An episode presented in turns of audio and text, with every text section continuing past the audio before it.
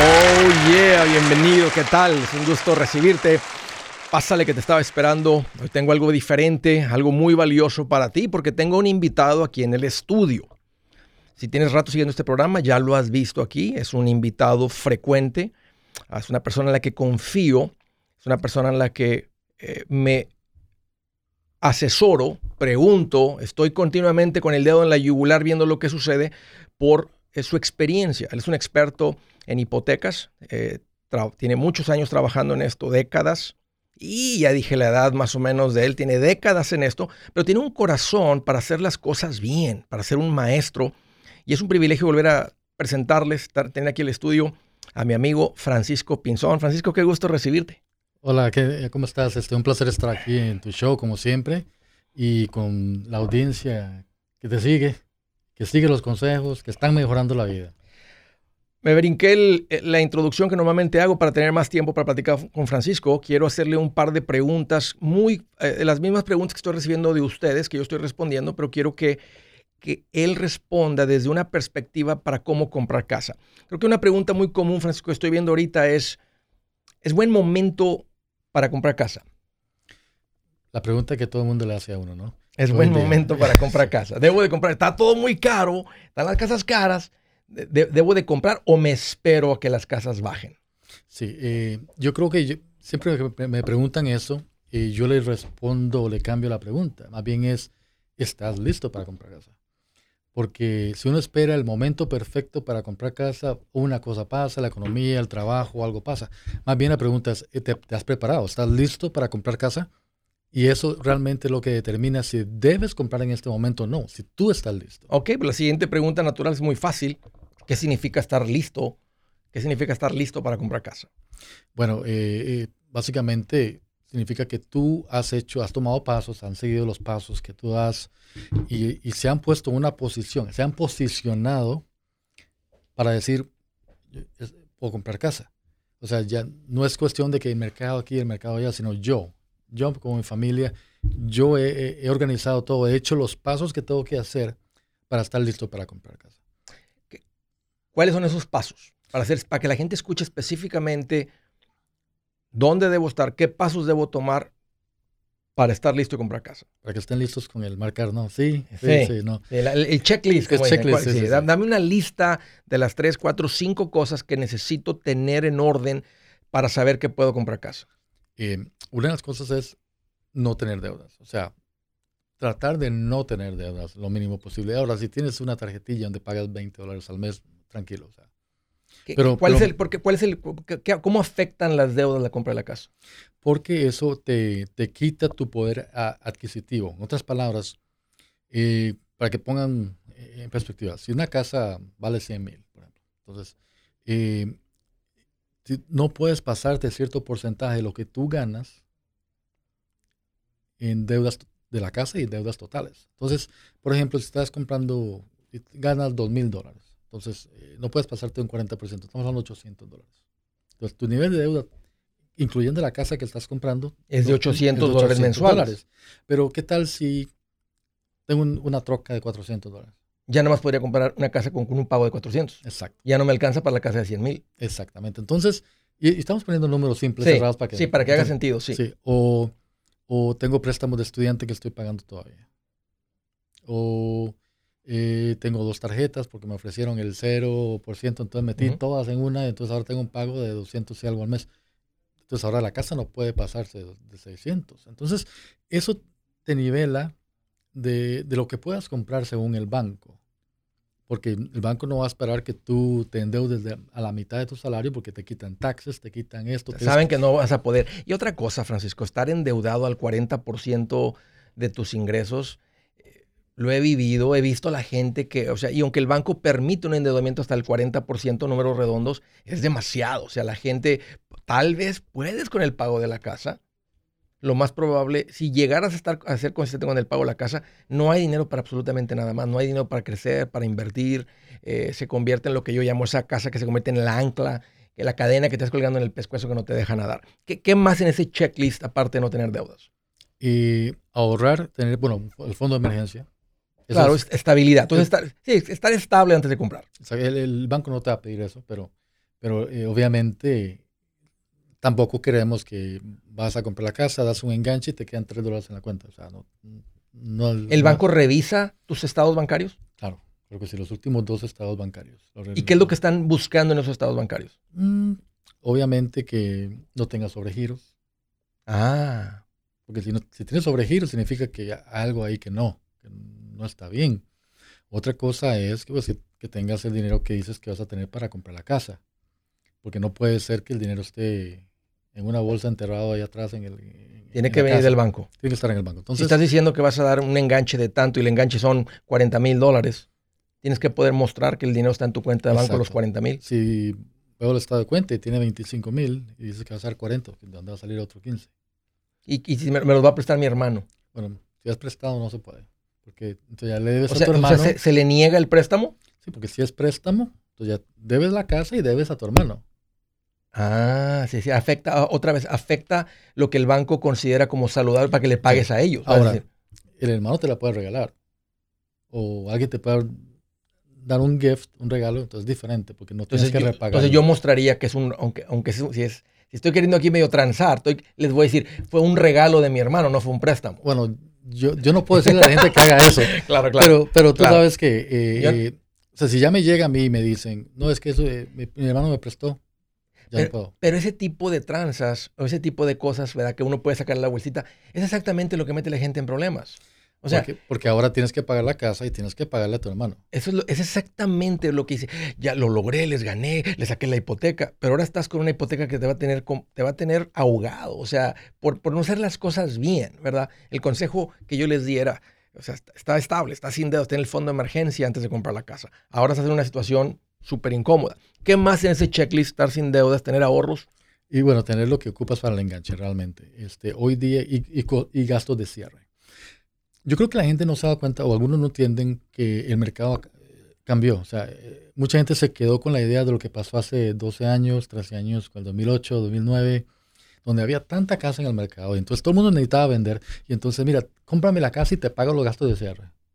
Ya hoy se volteó la tortilla. Hoy día el vendedor dice, en mi casa están 300, ¿a qué me ofrece más? Y no va a pagar ni un centavo de gasto de cierre. Porque él sabe que van a haber 5 o 6 ofertas de 310, 315. Más los gastos de cierre.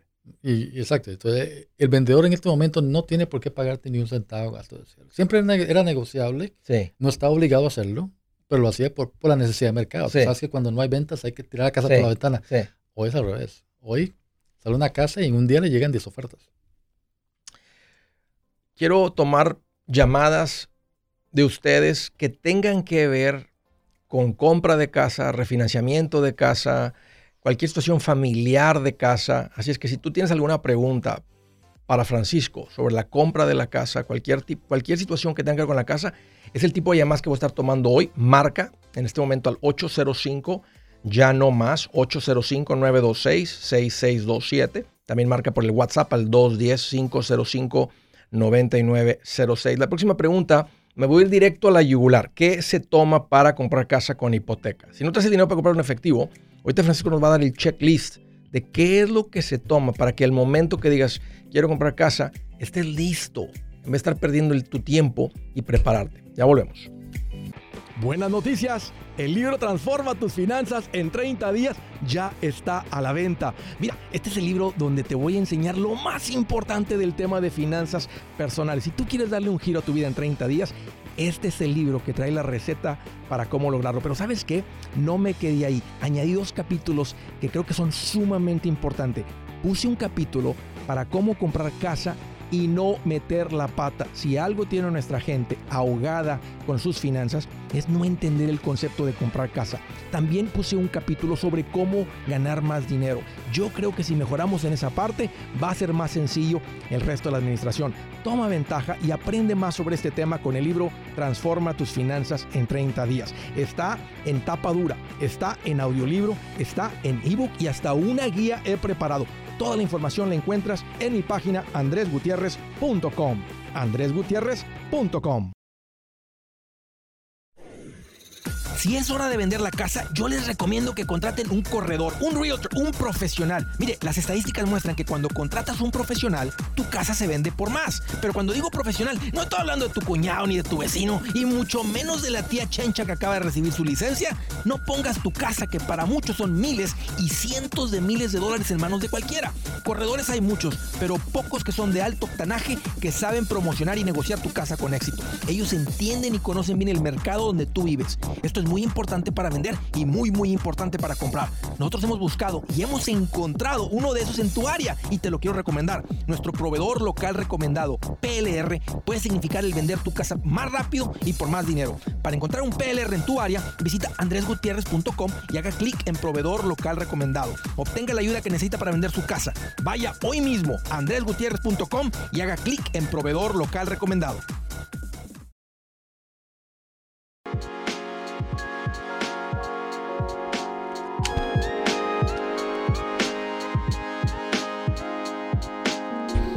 Continuamos, estoy platicando con un experto en hipotecas y voy a estar respondiendo a las preguntas comunes que existen sobre la compra de casa, refinanciamiento de casa, si es buen tiempo. Eh, ahorita estábamos respondiendo algunas aquí en, durante um, el corte sobre si tengo una colección, puedo comprar casas, que sigan, sigan, háganme llegar sus preguntas para que Francisco responda a esas. Pero quiero irme hacia quemarropa, porque esta es la, una de las preguntas, o sea, la comunidad latina, el pueblo hispano, en su mayoría está comprando casa por primera vez. Es donde está la mayoría. Ustedes que tienen casa, excelente. Si tienen una pregunta sobre refinanciamiento, llamen en este momento o, o, háganla, háganmela llegar ahorita a través del Facebook o del YouTube en los comentarios ahí. Francisco, ¿qué se toma para que una persona pueda comprar casa si no tiene el 100% para darlo así, para comprar la casa al cash con una hipoteca? ¿Qué es lo que se toma para que una, una, familia, una persona logre calificar para la hipoteca y compre casa? Bueno, primero que nada, este, tener los impuestos en orden. Estar hasta, hasta al, al, día con los impuestos. Y para aquellas personas que trabajan por cuenta propia, muy importante. Y no solamente, porque me dicen, no, yo hice los taxes me los mandan y cuando veo, veo que declararon 8 mil dólares de ganancia en todo el año. O sea, ganaste menos de 600 dólares al mes. Sí, pero usted sabe que, bueno, yo entiendo, yo sé que hay gastos y que usted te aprovechan ciertas cosas para no pagar tantos impuestos, pero al mismo tiempo, cuando vas a comprar una casa, ahora te afectó, porque ningún banco te va a hacer un préstamo si tú estás mostrando que después de los gastos declaras 8 mil dólares de ganancia o 15.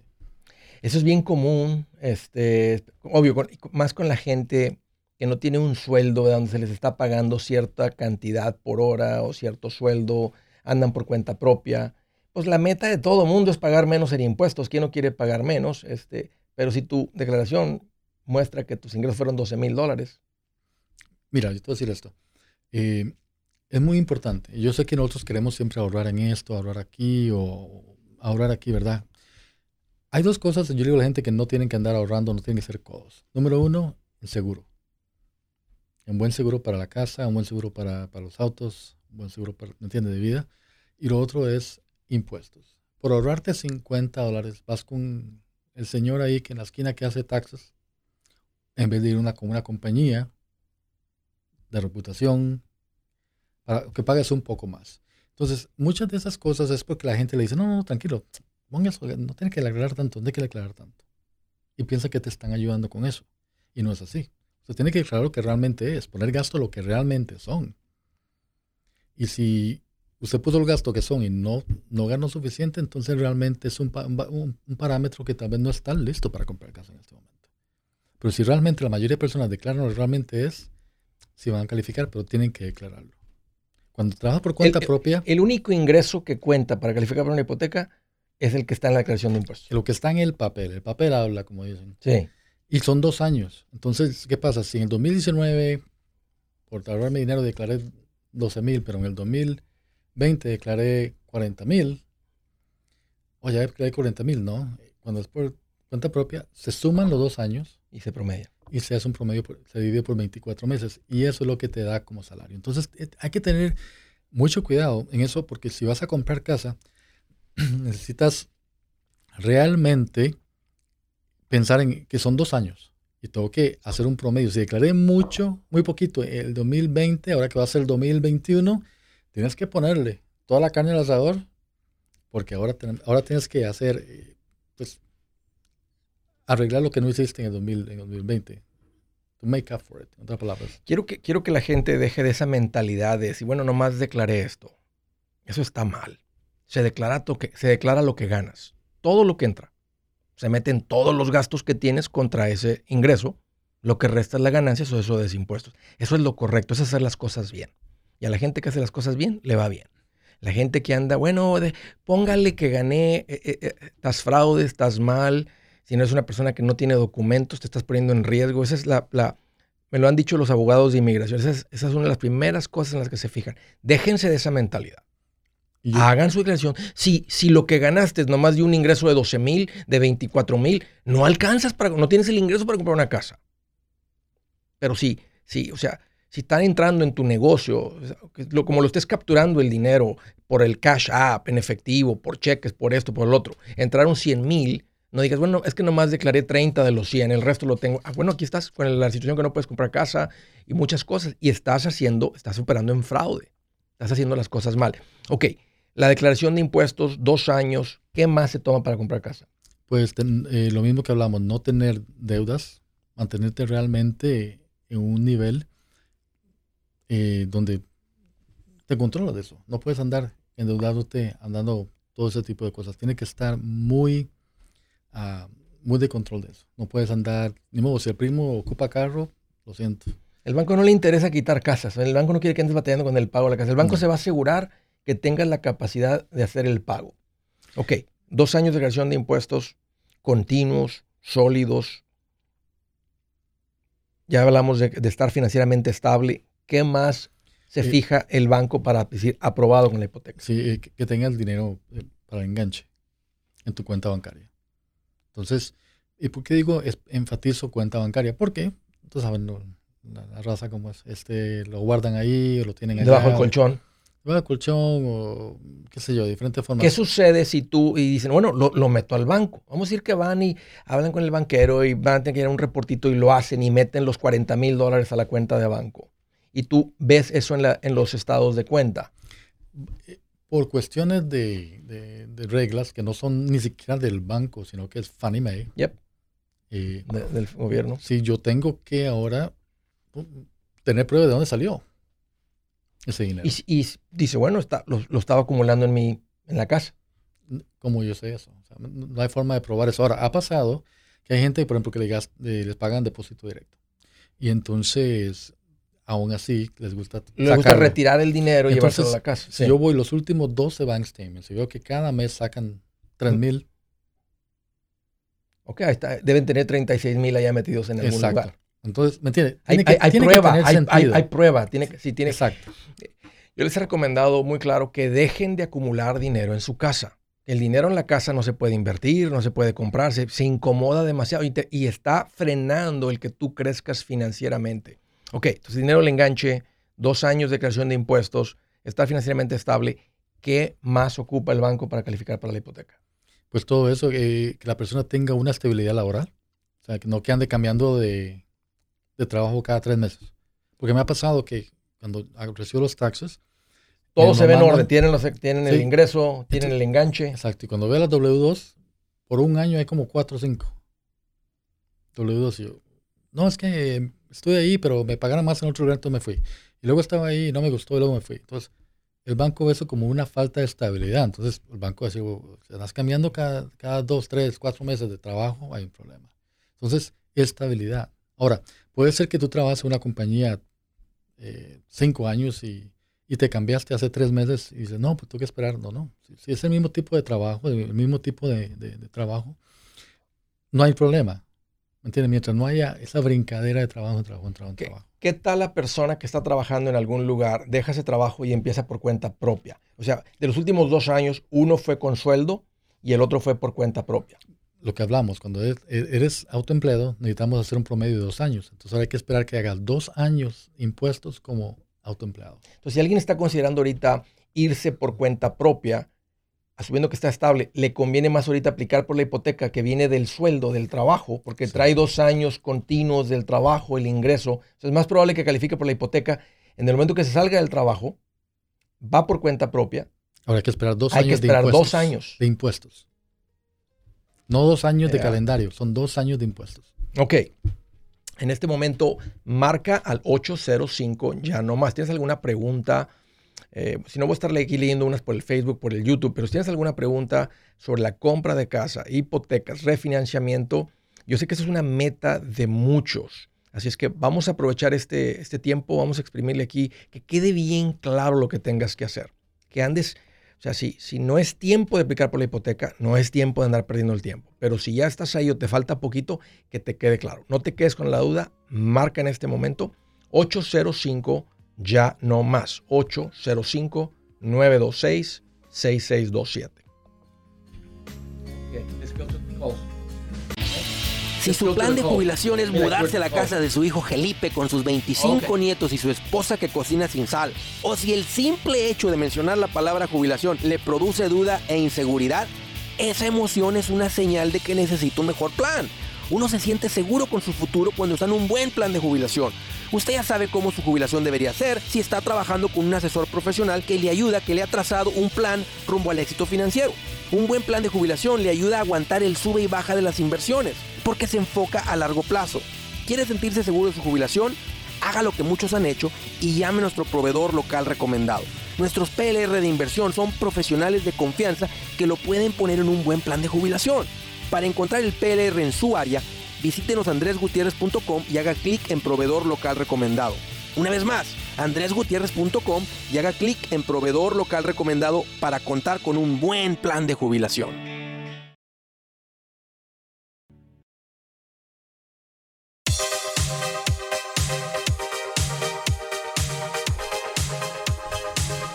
Hoy estamos hablando, estamos hablando sobre la compra de las casas refinanciamiento, todo lo que tiene que ver con el hacerte de tu propiedad, hacerte de tu casa, dejar el apartamento. Qué bonito. Esto es parte importante de un plan financiero. Esto es parte de los activos que te van a hacer que crezcas financieramente. ¿Cuánto valdría tu casa hoy si hubieras comprado hace 5 años, 10 años? A plazo largo, la compra de la casa siempre ha tenido sentido. Y todavía más porque si ya anduvieras tal vez cerca de no tener costo de vivienda, como fuera tu vida sin costo de vivienda. Esa es la razón por la cual tiene sentido ah, el que tengas tu casa. Sé que unos andan diciendo ahí no compres casa, mejor usa ese poder adquisitivo, un préstamo para una propiedad de inversión. Bueno, ese puede ser tu tirada, pero tiene sentido. ¿Dónde vas a meter a tus hijos? ¿Vas a seguir pagando renta? Tiene sentido comprar casa. Vamos a las preguntas desde Newport, uh, Rhode Island. Bienvenido, Emanuel. Qué gusto que llamas. ¿Cuál es tu pregunta sobre este tema? Sí, muy buenas tardes. Saludos. Es un privilegio que reciba mi llamada en esta tarde. Bienvenido, Manuel, un gusto recibirte. ¿Qué traes en mente? Gracias, gracias. Pues mira, yo tengo, vengo escuchándote hace como seis meses. Tenía alrededor de seis mil, siete mil dólares en deuda. No tenía mucha, pero sí tenía en tarjetas de crédito. Y me puse las pilas como según tú dices, la bola de nieve y demás, y la sal, gracias a Dios. Bien, muy bien. y entonces, pues ahora estoy en planes de comprar casa. Ya, oye, el mercado está, como ustedes explican, eso está terrible. Llevo tres ofertas que he sometido y las tres he perdido. La primera porque tenía el dinero del depósito y del down payment, lo tenía cash debajo del marre, como dicen. Sí. Y entonces, pues no pude hacer nada porque ya se me hizo tarde para meter la oferta y poder probarle al banco, porque yo tenía el dinero, pero como que para depositarlo, el dinero tiene que estar depositado con mucho tiempo con anterioridad. Ya. Entonces, pues esa la perdí. La segunda que metí una oferta fue por 332, también la perdí. Pero ¿qué pasa? Que ya me estoy como que desesperando, no sé si si lo está haciendo bien o no, entonces no sé qué consejo me puedan dar. Eh, mi ingreso mensual sería ya después de los descuentos 4.800. No sé qué, qué monto de una propiedad yo pudiera comprar para no verme asfixiado.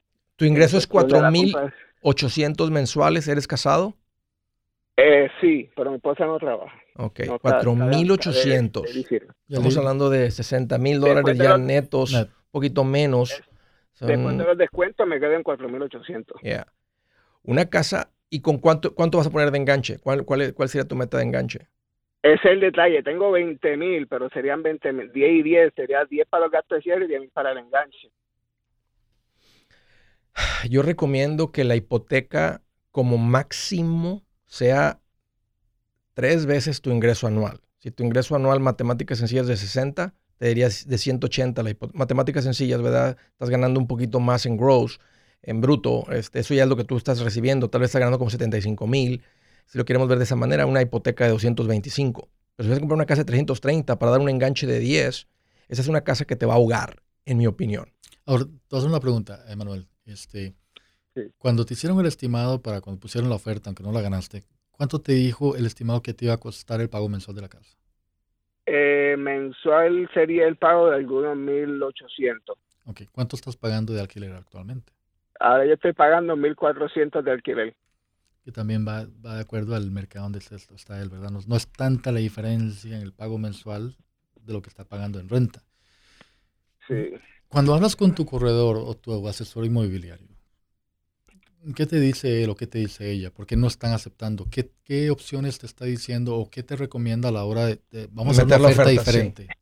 El detalle aquí, la última oferta que la perdí esta semana, el, ayer me enteré más bien, el lunes, el lunes, este, porque el, el que opción, el que ofertó tenía más gastos de, de, down payment, más down payment tenía. Yo solamente tengo 10 y él está ofreciendo mucho más, tú sabes, pues ya ya me quitaron la oportunidad a mí. Exacto. Entonces, pero es bien desesperante, ¿sabes? Bien desesperante.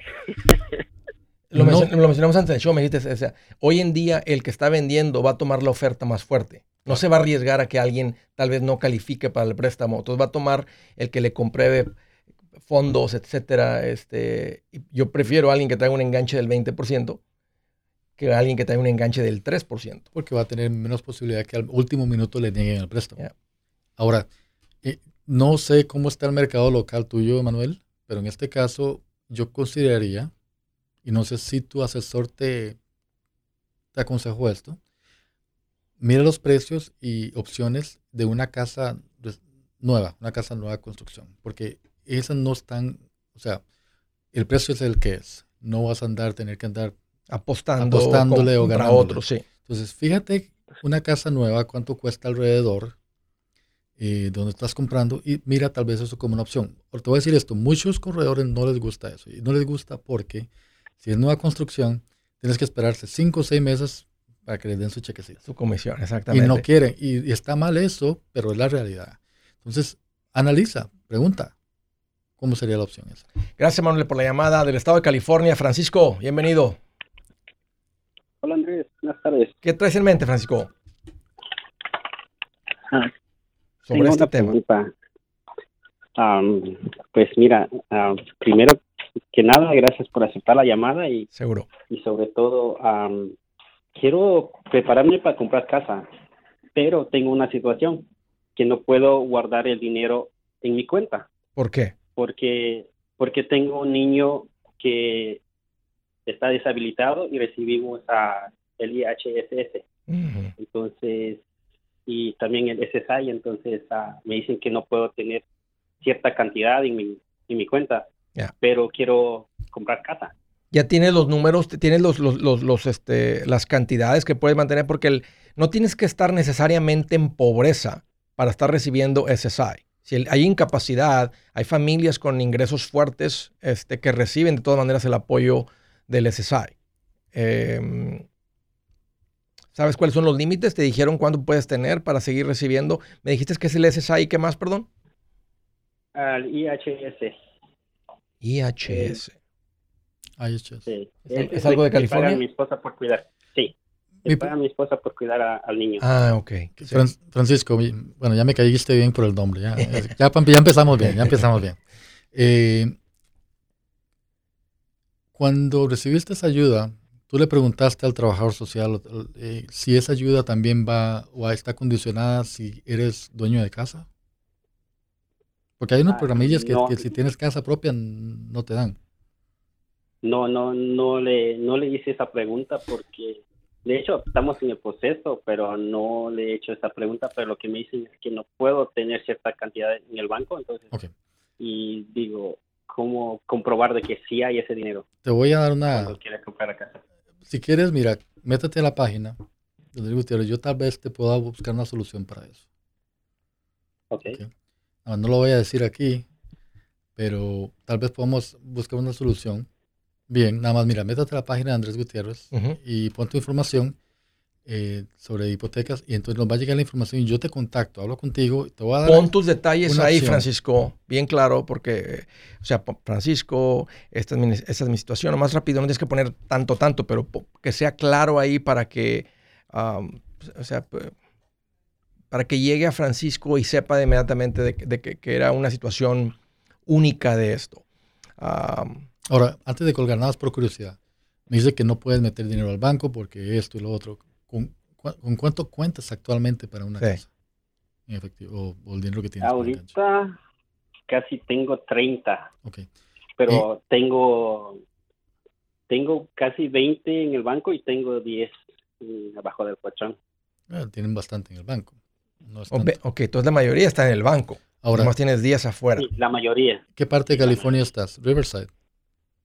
Acá por Ladera Ranch. Ok. ¿Y, ¿Y, cómo están los precios ahí por donde tú compras, quieres comprar? Está como en 350 para arriba. Ok. Métete a la página. Sí. Te vamos a dar opciones. ¿Ok? Y ahí vemos cuál es la, la que más te, te, convenga en este momento. Oye, gracias Francisco. Un gusto recibir tu llamada y ve a mi página y ahí donde dice busco ayuda con la compra, refinanciamiento de mi casa, haz de clic a ese botón, deja tu información este, y ahí te conectamos con, con, el equipo de Francisco para que te ayuden con eso. De Riverside, California. Hello, Mariana. ¿Qué traes en mente sobre este tema?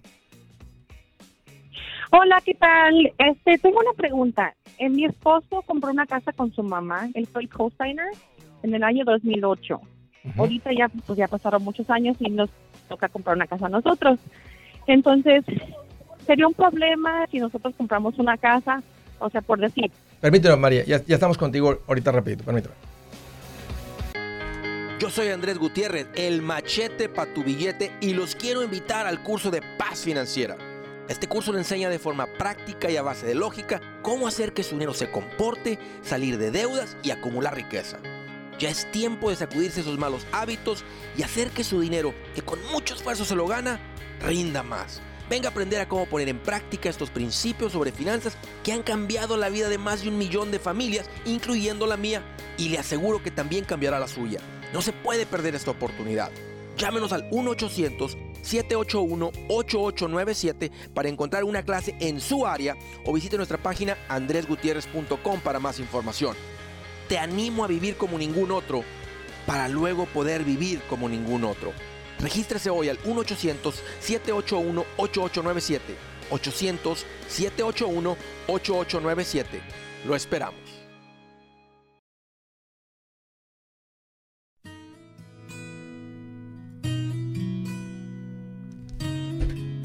Derechito a la pregunta, estábamos platicando, estaba platicando con Mariana, me dijo Andrés, fíjate que mi marido compró casa con mi suegra. ¿Hace cuántos años, Mariana?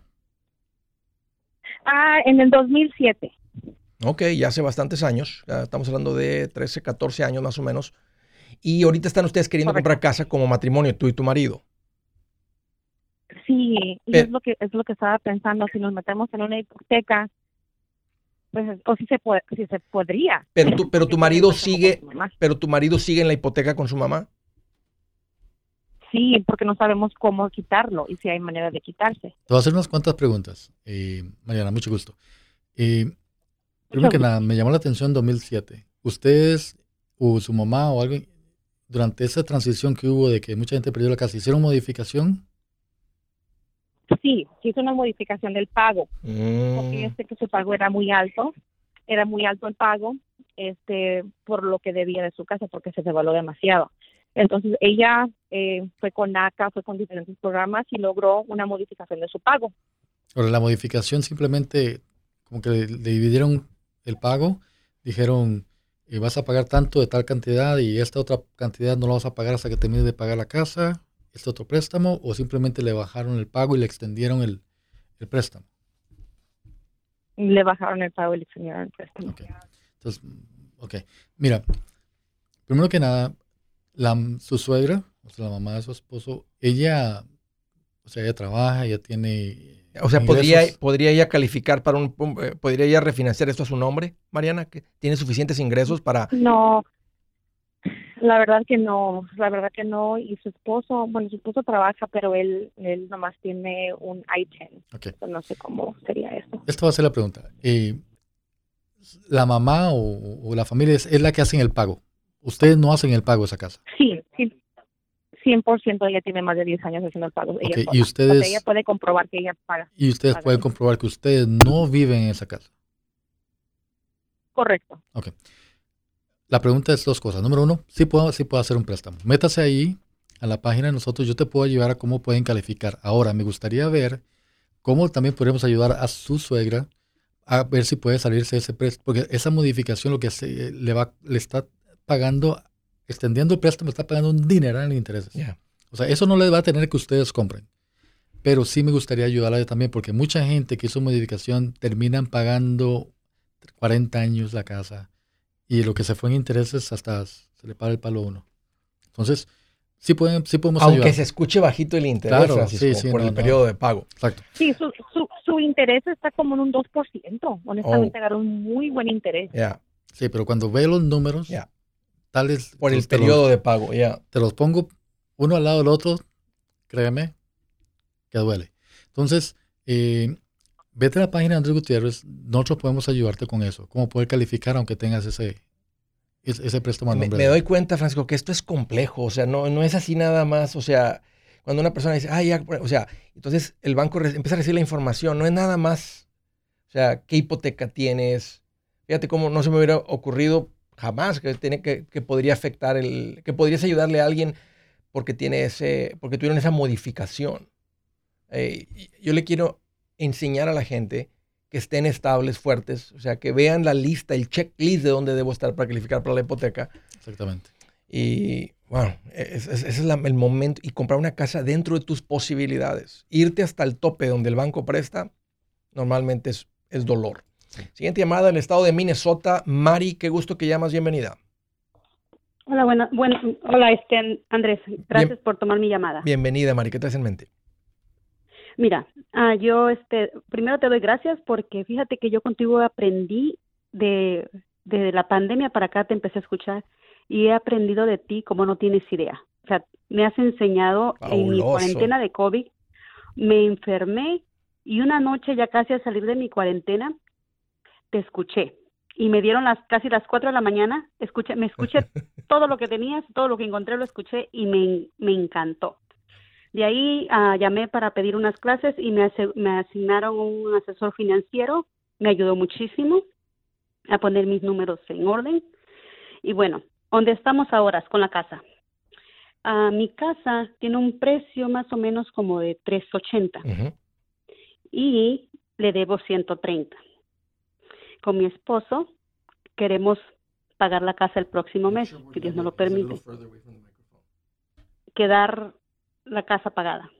Pero tenemos el sueño de comprar una más grande. Yo sé que vas a decir que no. Pero bueno, esta es la idea es la siguiente. Con mi esposo tenemos pensado para el próximo año poder juntar 400 y darlos todo de down payment para comprar una casa como de 650. ¿Juntar 400 o estás hablando con la, o con la venta de la casa? con la venta de la casa. Vamos a completar vamos a completar en total, el plan es juntar 400. Comprar una casa de 650, por ahí. Quedarnos con una deuda de 250 mil dólares para pagar en 10 años. ¿Sí? Si se pueden menos, bueno, bendito. Pero si no, mi pregunta es la siguiente, ¿qué me conviene a mí más? ¿Pagar la, la, los 250 mil en 10 años o agarrar la casa a 30, los 250 mil a 30 años y ponerle esos mil que le pienso poner al pago de la casa, ponerlos en fondos mutuos. ¿Cuál es la mejor opción? Uy, me la, pones bien complicada porque me hablas de un tema que me encanta y son las inversiones. ¿Qué edad tiene tu marido, Mari?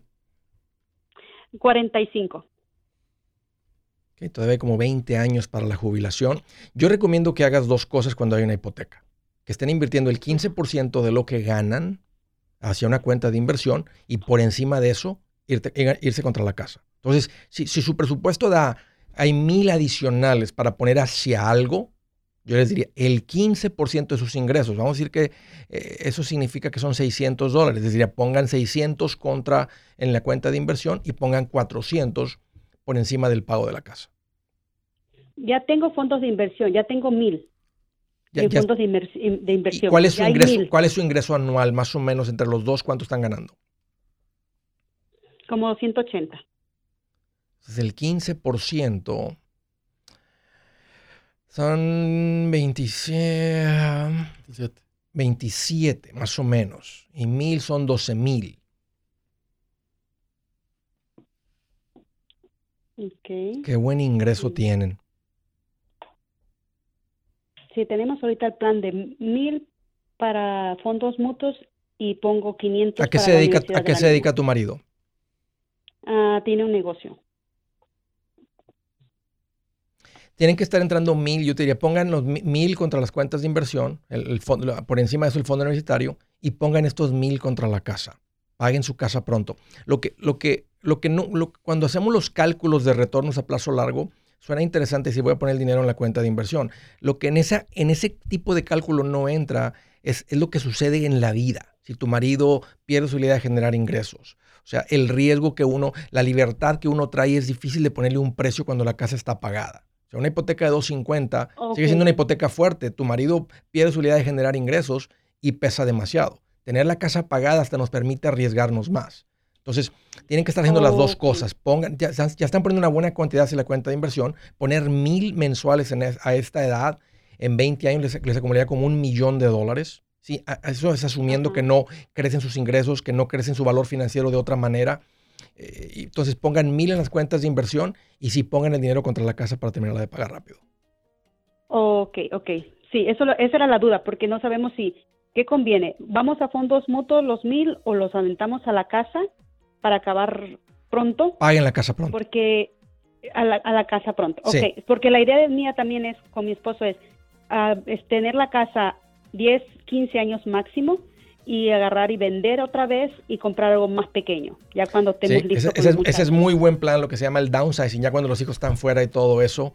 ah, y lo platicamos después y tiene mucho sentido. He visto a la gente que toma esa decisión y siempre es una muy buena decisión. Mari, bueno, y, y bueno, eh, si, si- si- si financieramente la ocupan. También conozco familias, clientes míos, que vivían en una casota de 7 mil pies cuadrados y nomás eran él y ella. O sea, no- pero financieramente no había una necesidad de, de hacer downsize, de, hacer- de irse a una casa más pequeña. Muchas gracias, Francisco, por estar acá. Un Siempre placer, como siempre. esta conversación y que la gente le haya sacado jugo. Nuestra meta es ya, que seas sabio, que tengas tu casa. Hey amigos, aquí Andrés Gutiérrez, el machete para tu billete. ¿Has pensado en qué pasaría con tu familia si llegaras a morir? ¿Perderían la casa? ¿Tienen para sepultarte? ¿Tienen para mantener las luces prendidas, el agua corriendo, comida en el refrigerador? ¿O tienen que vender tamales y llamarle a un locutor para ver si les ayuda con una colecta? No se trata de espantarte, pero sí de hacerte pensar en proteger a tu familia con un seguro de vida. El seguro de vida es uno de los más importantes y no es complicado obtenerlo. Tampoco es caro si compras un seguro a término. Buenas noticias, te recomiendo a Seguros Tutus, una agencia totalmente enfocada en nuestro pueblo latino con y sin documento. Te podemos dar la mejor cotización porque somos independientes. Para una cotización o para platicar con alguien, visita segurostutus.com. Todo junto, segurostutus.com o llama al 844 sí Tutus 844-748-8887 987.